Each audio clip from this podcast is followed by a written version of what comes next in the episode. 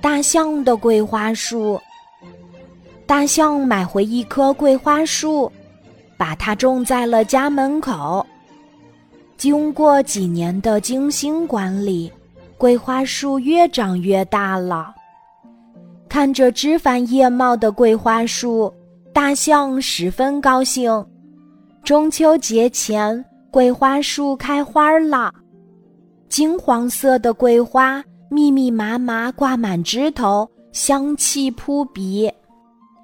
微风吹拂，桂花的幽香飘向四方。梅花鹿闻到桂花的香味，来到桂花树旁。他见大象不在家，就伸手折了几枝结有一串串桂花的树枝，高高兴兴带回了家。狗熊闻到桂花的香味儿，来到桂花树旁，他见大象不在家，就伸手折了几枝结有一串串桂花的树枝，高高兴兴带回了家。猴子闻到桂花的香味，来到桂花树旁。他见大象不在家，就伸手折了几枝结有一串串桂花的树枝，高高兴兴带回了家。猩猩、黑熊、长颈鹿等动物也都来折桂花枝。没过多久，桂花树上的桂花全都没有了。大象从外面回来，抚摸着没有了桂花的桂花树，十分伤心。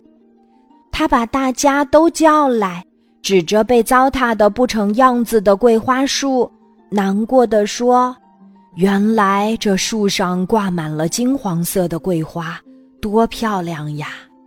浓郁的香气在村子里随风飘荡。大家在自己家中。”也可以闻得到。现在你们趁我不在家，把满树的桂花都折掉了，这样做对吗？梅花鹿对大象说：“我见树上有那么多桂花，太喜欢了，忍不住折了几枝拿回去插在花瓶里。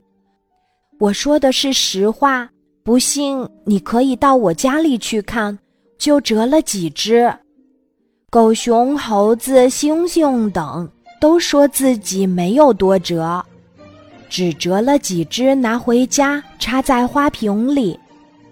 大象气愤地说：“你折几枝，他折几枝，大家都来折，桂花树上还会有花吗？如果你们真正喜欢桂花，就不应该折桂花枝呀。”今天的故事就讲到这里，记得在喜马拉雅 APP 搜索“晚安妈妈”，每天晚上八点，我都会在喜马拉雅等你，小宝贝，睡吧，晚安。